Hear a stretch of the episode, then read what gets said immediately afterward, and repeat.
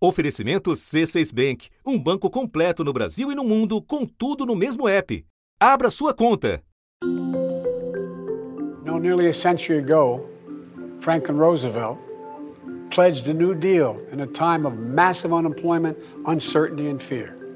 And he did, and we can as well. O foco do discurso de Biden foi a classe média. O, o, roteiro que ele seguiu foi um roteiro essencialmente de coesão social. Franklin Delano Roosevelt, New Deal, um New Deal do século 21. So the question for us is simple. Are we ready? I believe we are. As palavras do então recém-oficializado candidato agora tomam forma de políticas de governo. O plano do Biden é para lá de ambicioso. 2 trilhões e 300 bilhões de dólares. It's the single largest investment in American jobs since World War II. E só uma parte é que é para infraestrutura mesmo. Tem muitos bilhões para investir em alta tecnologia, e pesquisa científica. It's a once in a generation investment in America. Um plano de 1 trilhão e 800 bilhões de dólares voltado às famílias mais pobres e a investimentos na educação. Para financiar esse projeto, Biden pretende aumentar impostos sobre os mais ricos, revertendo cortes tributários que foram implementados por Donald Trump. Joe Biden chamou atenção para as oportunidades que os países podem explorar ao fazer a transição para uma economia que respeite o meio ambiente, uma economia verde The United States sets out on the road to cut greenhouse gases in half, in half by the end of this decade. São propostas de longo alcance que exigem respaldo popular e manutenção da maioria nas duas casas legislativas, o que não é nada simples. Joe Biden precisa transformar a popularidade em apoio no Congresso.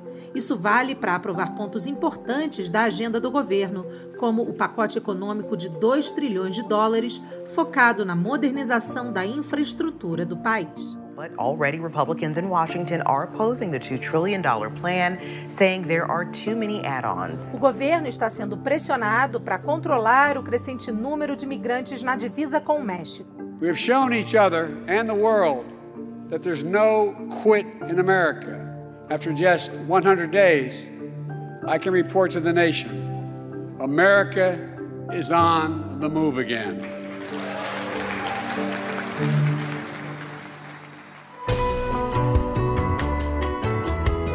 Da redação do G1, eu sou Renata Loprete e o assunto hoje são 100 dias de governo Biden, completados nesta quinta-feira, 29 de abril o que eles projetam para o restante do mandato e o que revelam sobre a situação dos Estados Unidos no mundo.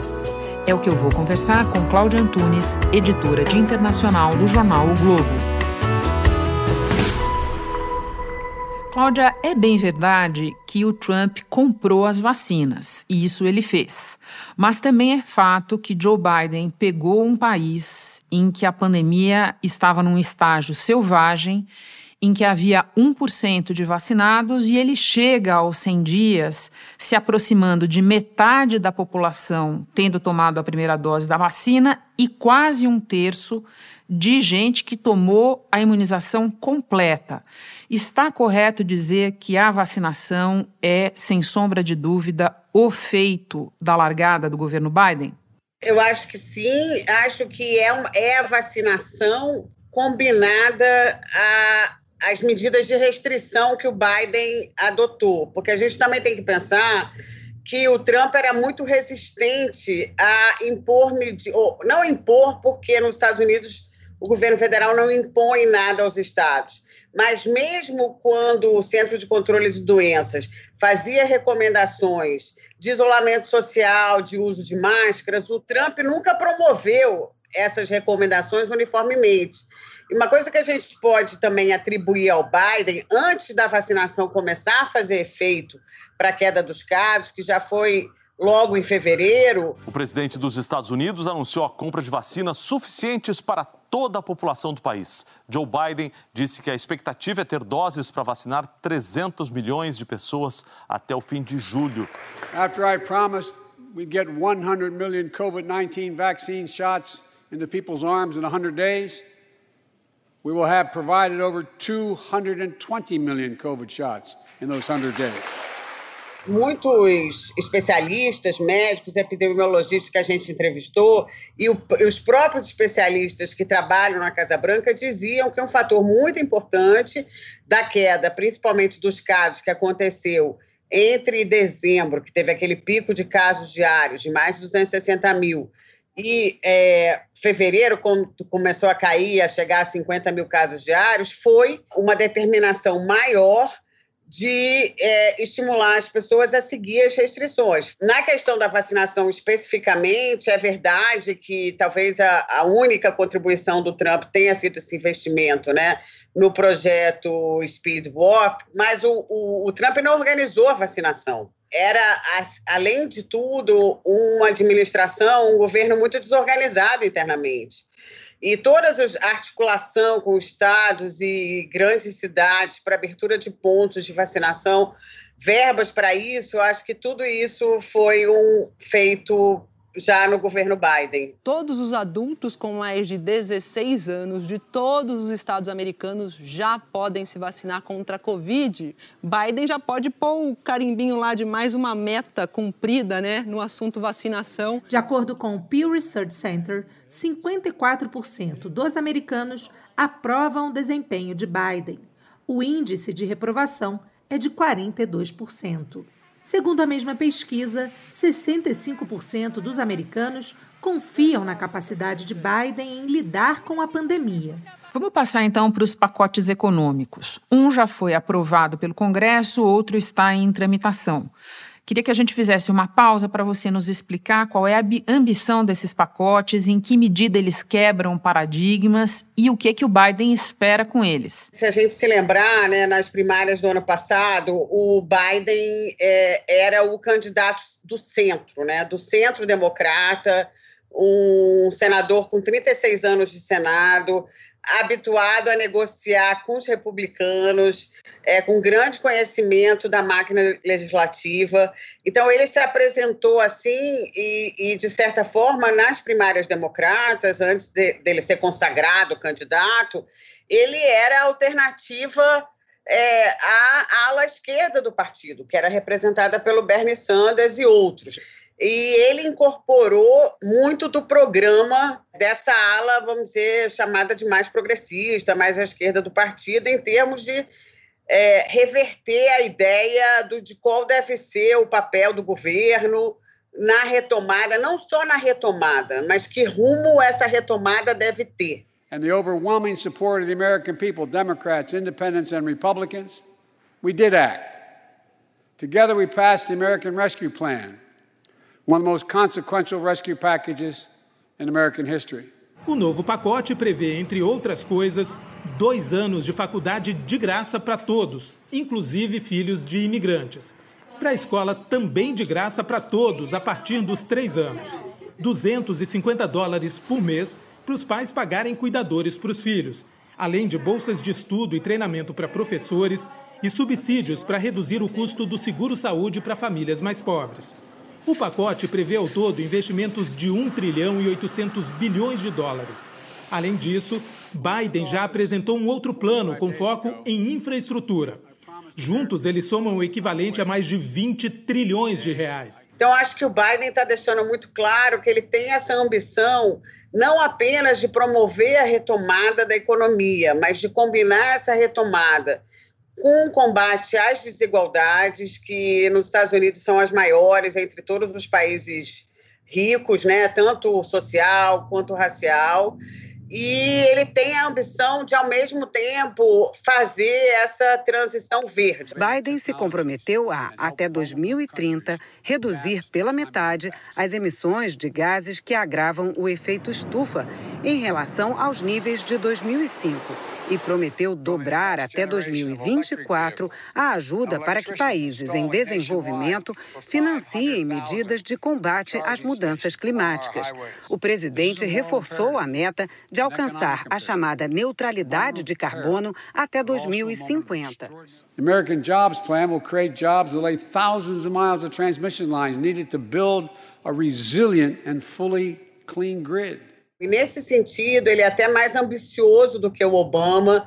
é, que assumiu o seu primeiro mandato né, em 2009, ele foi eleito em 2008, em plena rebordosa da crise financeira é, de 2008. Então, acho que sim, ele tem essa ambição de quebrar o paradigma, é, embora é, muito do que ele pretenda fazer, em termos de aumento de impostos, por exemplo, ele está mais revertendo o pacote de redução de impostos para empresas e para quem as pessoas de maior renda que o Trump fez no início do governo dele do que propriamente voltando ao tempo do Roosevelt, quando você tinha um imposto de 70%, entendeu? Cláudia, eu ouço você falar e me ocorre um outro aspecto com o qual eu não sei se você concorda. Você descreveu para nós o que foi a campanha eleitoral, a maneira como Biden acabou incorporando é, pontos da plataforma de alas mais à esquerda do Partido Democrata. Isso ajudaria a explicar alguns dos movimentos dele agora.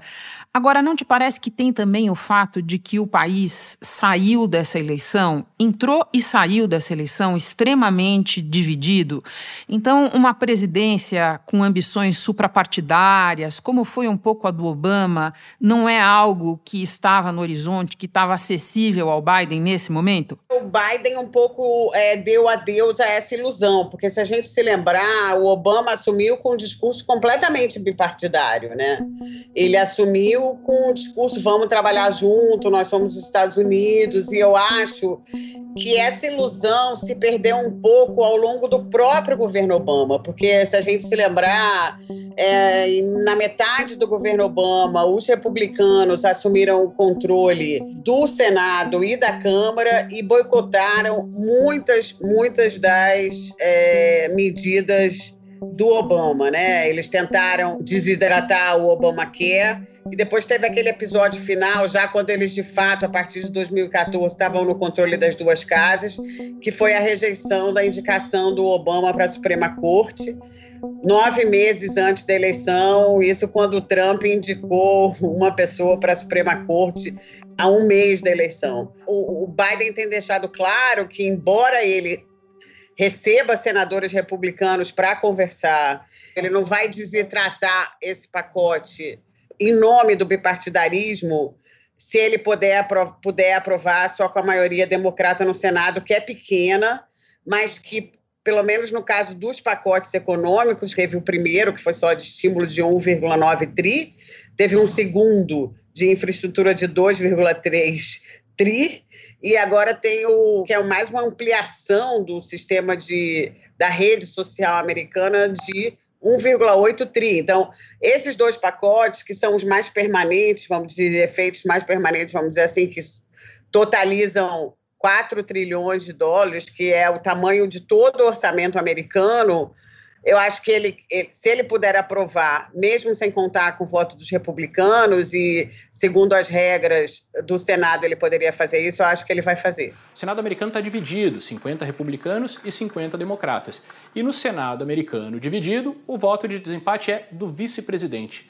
Por isso, nesse momento, os democratas contam com a maioria. Mesmo nos pacotes econômicos, vai haver alguma negociação dentro do Partido Democrata, né? É, tanto teve negociação que no, no primeiro pacote ele acabou com aquela ideia de instituir o salário mínimo nacional de 15 dólares. Isso foi por causa dos democratas, não foi por causa dos republicanos. O projeto prevê o envio de cheques de 1.400 dólares para a maioria da população até o fim de março, além de auxílios federais para desempregados e redução de impostos para quem tem filhos. O pacote também inclui o envio de recursos a governos locais e estaduais, mais verba para programas de vacinação e teste Covid-19, além de ajuda direta a pequenas empresas, companhias aéreas e escolas. Já que você falou em maiorias, boa parte do que o governo Biden está anunciando tem que passar, claro, pelo Congresso. E aí eu não estou falando só dos pacotes econômicos, mas também de assuntos como controle de armas, mudanças na legislação eleitoral que tipo de dificuldade os republicanos devem colocar para o governo Biden nesse terreno? Nos outros pacotes que aí, de fato, ele precisaria ter os votos republicanos no Senado, mais votos republicanos para chegar, é, porque aí os republicanos têm a possibilidade de obstrução.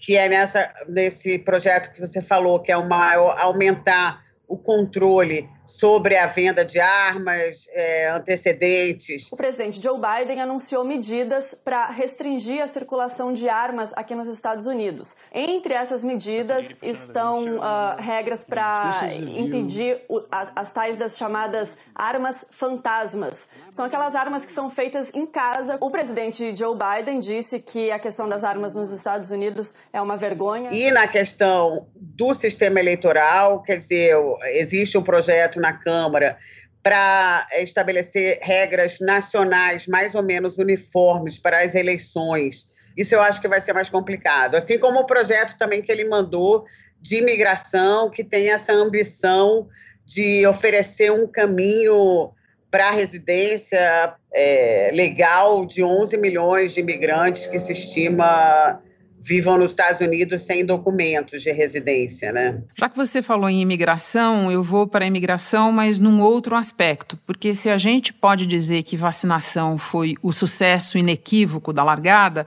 a gente também pode dizer que onde o bicho está pegando feio é na questão do enorme fluxo de imigrantes chegando pela fronteira com o México.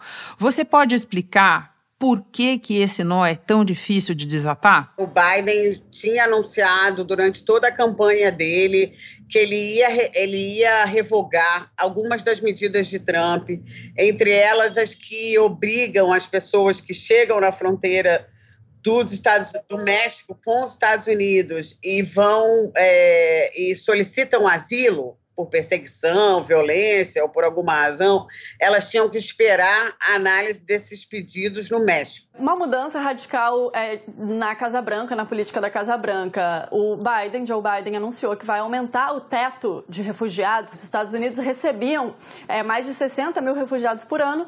Trump baixou para 15 mil. Foi o número mais baixo do programa desde a década de 80. Mas agora ele disse que muda, então até outubro os Estados Unidos vão receber, poderão receber até 62.500 refugiados. Acho que isso tem um efeito demonstração tanto para as pessoas tentando é, imigrar, e, e aí na América Central acho que tem várias razões que só pioraram ao longo do ano passado com a pandemia e com os vários furacões e, e, fenômenos climáticos extremos que atingiram a região, que levam mais pessoas a saírem. Então, acho que tem esse fator perene, que é um fator de expulsão dessas pessoas, tem o fator da esperança de que elas vão ser recebidas, e tem também o tráfico de pessoas. E claramente o que aconteceu é que os números aumentaram muito tanto de pessoas tentando entrar, é, quanto de crianças entrando sozinhas. E o governo Biden estava despreparado para essa situação. Só no mês de março foram quase 20 mil crianças entrando sozinhas nos Estados Unidos. Os, os Estados Unidos não podem mandar essas crianças de volta. E aí não havia nem instalações aptas a manter essas crianças por muito tempo, até eventualmente elas se reunirem com um parente americano, até eventualmente elas se reunirem com os pais. O governo passou a ser alvo de muitas críticas dos dois lados, né? Tanto por não ter instalações boas o suficiente para manter as crianças, quanto do lado republicano, por supostamente ter aberto totalmente a fronteira. E só para dimensionar, nós estamos falando do maior fluxo de imigrantes em 20 anos. Agora, Cláudia, não é só aqui no Brasil que o sistema político se movimenta em razão da eleição seguinte. Nos Estados Unidos isso também existe, as chamadas midterm elections, que acontecem no meio do mandato do presidente, têm uma importância grande. Os republicanos estão de olho nessa eleição, os democratas também por outros motivos. Eu queria que você explicasse um pouco de que maneira isso pode impactar toda essa ambição do governo Biden que você descreveu para a gente um pouco antes. No Globo, a gente fez uma entrevista com um cientista político chamado Jacob Hacker, que é um cara super interessante, e, e ele estava justamente dizendo o seguinte: uma das razões por que o Biden quer deixar uma marca diferente e reivindicar para si muitas dessas políticas que ele está lançando são as eleições. Então, essas eleições renovam toda a Câmara, né? É, quer dizer, todas as cadeiras da Câmara então, estão em jogo e também e um terço das cadeiras do Senado. E o que esse cientista político dizia é que essa marca do Biden é o que ele acha que não foi feito por Obama nas eleições de meio de mandato que ele enfrentou. É como se você jogasse com a polarização. Você é, é claro que o, eu não acho que o Biden ele não atiça a polarização. We have to come together. to heal the soul of this nation. In our first 100 days together, we've acted to restore people's faith in democracy to deliver. It's never, ever, ever been a good bet to bet against America, and it still isn't. We're the United States of America. There's not a single thing, nothing, nothing beyond our capacity. We can do whatever we set our minds to if we do it together. So let's begin to get together. God bless you all and may God protect our troops. Thank you for your patience. Mas, ao mesmo tempo, ele quer estabelecer uma marca que mantenha o voto que ele teve, tanto no eleitorado democrata quanto no, no, no eleitorado independente, que não é filiado a nenhum nem outro partido e que tende a flutuar entre os dois. E quem sabe até conseguir votos de eleitores republicanos que podem discordar, por exemplo, da política do Biden para a imigração, mas que mostram as pesquisas, aprovam os pacotes econômicos dele. Cláudia, indo agora para a política externa, um terreno em que eu sei que você enxerga continuidades e rupturas em relação a governos anteriores. Quais seriam, resumidamente, as continuidades e as rupturas? A continuidade e as rupturas, de uma certa forma, eles se, se entrelaçam, né? Então, pode falar delas juntas. É, então, acho que a ruptura tem uma que é muito clara, é, que é o, o Trump, ele sempre agiu muito unilateralmente, né? Então, por exemplo, ele deixou o acordo com o Irã unilateralmente, é, sendo, lembrando que o acordo nuclear com o Irã foi assinado por todos os aliados europeus dos Estados Unidos, pelos principais aliados, não só por, pela China e Rússia, foi endossado pelo Conselho de Segurança. Então, ele abandonou esse acordo unilateralmente, sem consultar ninguém. É, assim como ele também deixou o Acordo de Paris, ele iniciou o processo de saída da Organização Mundial da Saúde. Então, acho que o Biden quer recuperar, é, ele voltou reverteu todas essas medidas e ele quer recuperar a influência americana nos organismos multilaterais e quer recuperar principalmente a articulação com os aliados americanos, principalmente na Europa e na Ásia, que o Trump também perdeu. A ideia de que o mundo está de volta numa, numa disputa global de poder é, ela voltou à política internacional e, e, não é por outra coisa que o Biden definiu a relação com a China como de competição extrema. Monetary Fund is now estimating our economy will grow at a rate of more than 6% this year. That will be the fastest pace of economic growth in this country in nearly four decades. America's moving, moving forward, but we can't stop now. We're in competition with China and other countries to win the 21st century. Ele vende muitos dos seus pacotes econômicos dentro de casa, ele diz. Para a gente ter condições de se manter, manter esse objetivo perene dos Estados Unidos, que é se manter com a potência principal no mundo, a gente tem que consertar nossas, nossos problemas aqui, nossos problemas de desigualdade, de infraestrutura, temos que fazer a transição para uma economia limpa, verde, etc. Então, acho que ele. É, então, isso continua. O estilo é que muda. O Biden não reverteu nenhuma das, das tarifas que o Trump impôs a, a, produtos chineses, embora a tendência seja continuar no último acordo que eles fizeram de suspensão de algumas tarifas. Continua uma retórica muito forte em relação à questão dos direitos humanos a diferença é, primeiro, que ele tenta fazer uma articulação com os seus aliados, os aliados tradicionais dos Estados Unidos, né, no, na Europa e na Ásia, o Japão, a Coreia, uh, e outro a Austrália. E então ele age de uma maneira, ele tenta fazer isso de uma maneira diferente de Trump.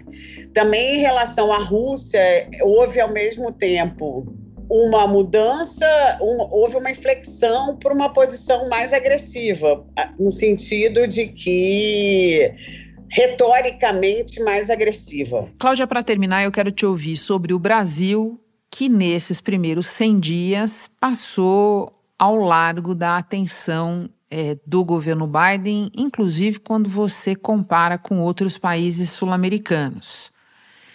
Deve continuar assim ou a preocupação em relação à Amazônia vai impor alguma tentativa de diálogo em algum momento? A Amazônia é um grande é, é um grande trunfo do Brasil, né? Porque a, a, é um trunfo e um problema, né, para a imagem do Brasil, mas também um trunfo porque ela contribui muito para, enfim, compensar as emissões de carbono no globo. Então ela ela é importante. Então acho que já obrigou a uma certa relação em nível de segundo escalão ou em nível ministerial. Mais de um mês depois da eleição americana, o presidente Jair Bolsonaro reconheceu que Joe Biden venceu Donald Trump nas urnas. Foi o último dos líderes do G20 que reúne as principais economias do mundo a fazer isso. Falta muito para a gente ter uma relação fluida é, entre presidentes, entende? Basta dizer que até hoje quase 100 dias depois da sua posse, o Biden ainda não falou com o presidente Jair Bolsonaro. Mais de uma hora e meia após o início da reunião e depois de outros 17 líderes, chegou a vez de o presidente brasileiro Jair Bolsonaro discursar. Joe Biden ainda não tinha voltado para a sala. Ele falou com o Fernandes da Argentina, falou com o Duque da Colômbia, falou, claro, com Lopes Obrador do México, que também demorou a reconhecer a sua vitória na eleição, mas falou, até porque, enfim, são vizinhos, geografia é destino, como dizem, né? Falou com o chileno Sebastião Pinheira, falou com o costarriquenho e não teve uma conversa por telefone com o Bolsonaro. Acho que vai ser uma relação que ela corre porque ela tem que correr, então o Kerry, antes da organização da cúpula do clima, teve contatos com ainda na época com o ex-chanceler Ernesto Araújo, mas é uma relação que ainda não é uma relação é, que mostra uma prioridade nos Estados Unidos, dos Estados Unidos em relação ao Brasil e principalmente é uma relação muito marcada por uma grande rejeição ao Brasil, ao governo brasileiro no Congresso americano. Cláudia, muito obrigada pela conversa. Um prazer falar com você depois de tanto tempo. Eu conto para quem nos ouve que nós já trabalhamos juntas. Boa sorte, bom trabalho. Obrigada, Renata. É um prazer. Antes de terminar um registro, os Estados Unidos decidiram flexibilizar a entrada de estrangeiros no país. Entre os beneficiados estão estudantes e jornalistas brasileiros. No caso de estudantes, a decisão vale para quem estiver matriculado em programas acadêmicos ou de intercâmbio com início a partir de 1 de agosto. Uma vez concedido o visto, a entrada no país poderá acontecer a partir de 30 dias antes do início das aulas. Na chegada aos Estados Unidos, os viajantes terão que apresentar resultado negativo de teste de Covid feito três dias antes do embarque. As entrevistas para concessão de visto devem ser retomadas pelos consulados americanos a partir de meados de maio. Este foi o assunto podcast diário disponível no G1, no Globoplay e também na sua plataforma de áudio preferida. Não deixe de seguir o podcast no Spotify ou na Amazon Music, de assinar no Apple Podcasts, de se inscrever no Google Podcasts ou no Castbox e de favoritar no Deezer. Assim você recebe uma notificação sempre que um novo episódio estiver disponível. Eu sou Renata Loprete e fico por aqui. Até o próximo assunto.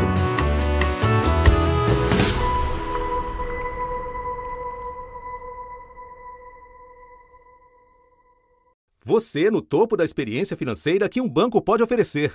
Escolha um banco completo no Brasil e em qualquer lugar do mundo. Abra sua conta no C6 Bank.